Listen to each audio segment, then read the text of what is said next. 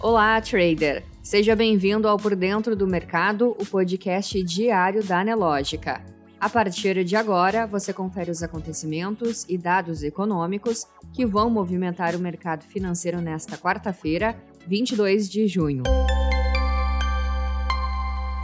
No calendário econômico, dia de agenda vazia no Brasil.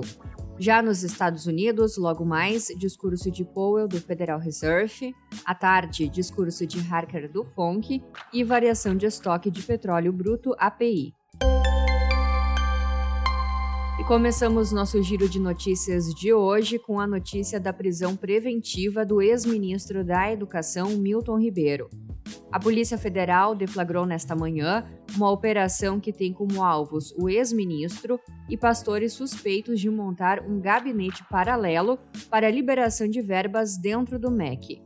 A Polícia Federal investiga Ribeiro por suposto favorecimento aos pastores Gilmar Santos e Arilton Moura, e atuação informal deles na liberação de recursos do Ministério da Educação. O mandado de prisão preventiva expedido contra Milton Ribeiro cita os crimes de corrupção passiva, prevaricação, advocacia administrativa e tráfico de influência. Na economia, a balança comercial brasileira apresentou saldo de 4,9 bilhões de dólares em maio, valor 3,6 bilhões de dólares menor do que o montante contabilizado no mesmo mês do ano passado. O recuo foi motivado principalmente pelo avanço das importações em volume e preços.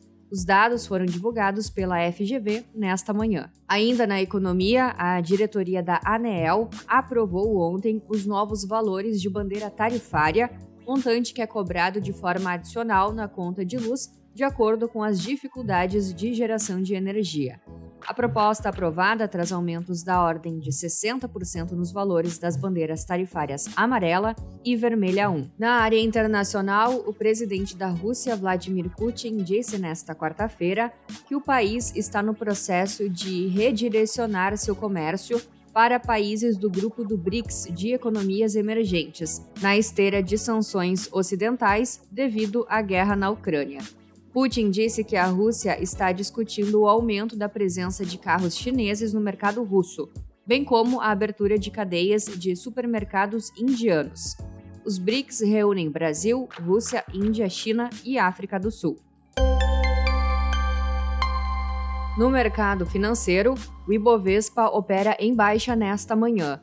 Às 10h30, o principal índice da B3 recuava 1,40%, aos 98.292 pontos.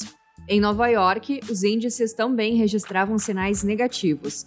O S&P 500 tinha queda de 0,95%, Dow Jones 1,17% e Nasdaq de 0,86%. Enquanto isso, o dólar, no mesmo horário, operava em alta de 0,82%, cotado a R$ 5,17. Já o Bitcoin operava em baixa, aos 20.444 dólares. Você pode conferir estas e outras notícias na sua plataforma Profit Pro. Se você ainda não é assinante, faça hoje mesmo o seu teste grátis. Um ótimo dia e até amanhã!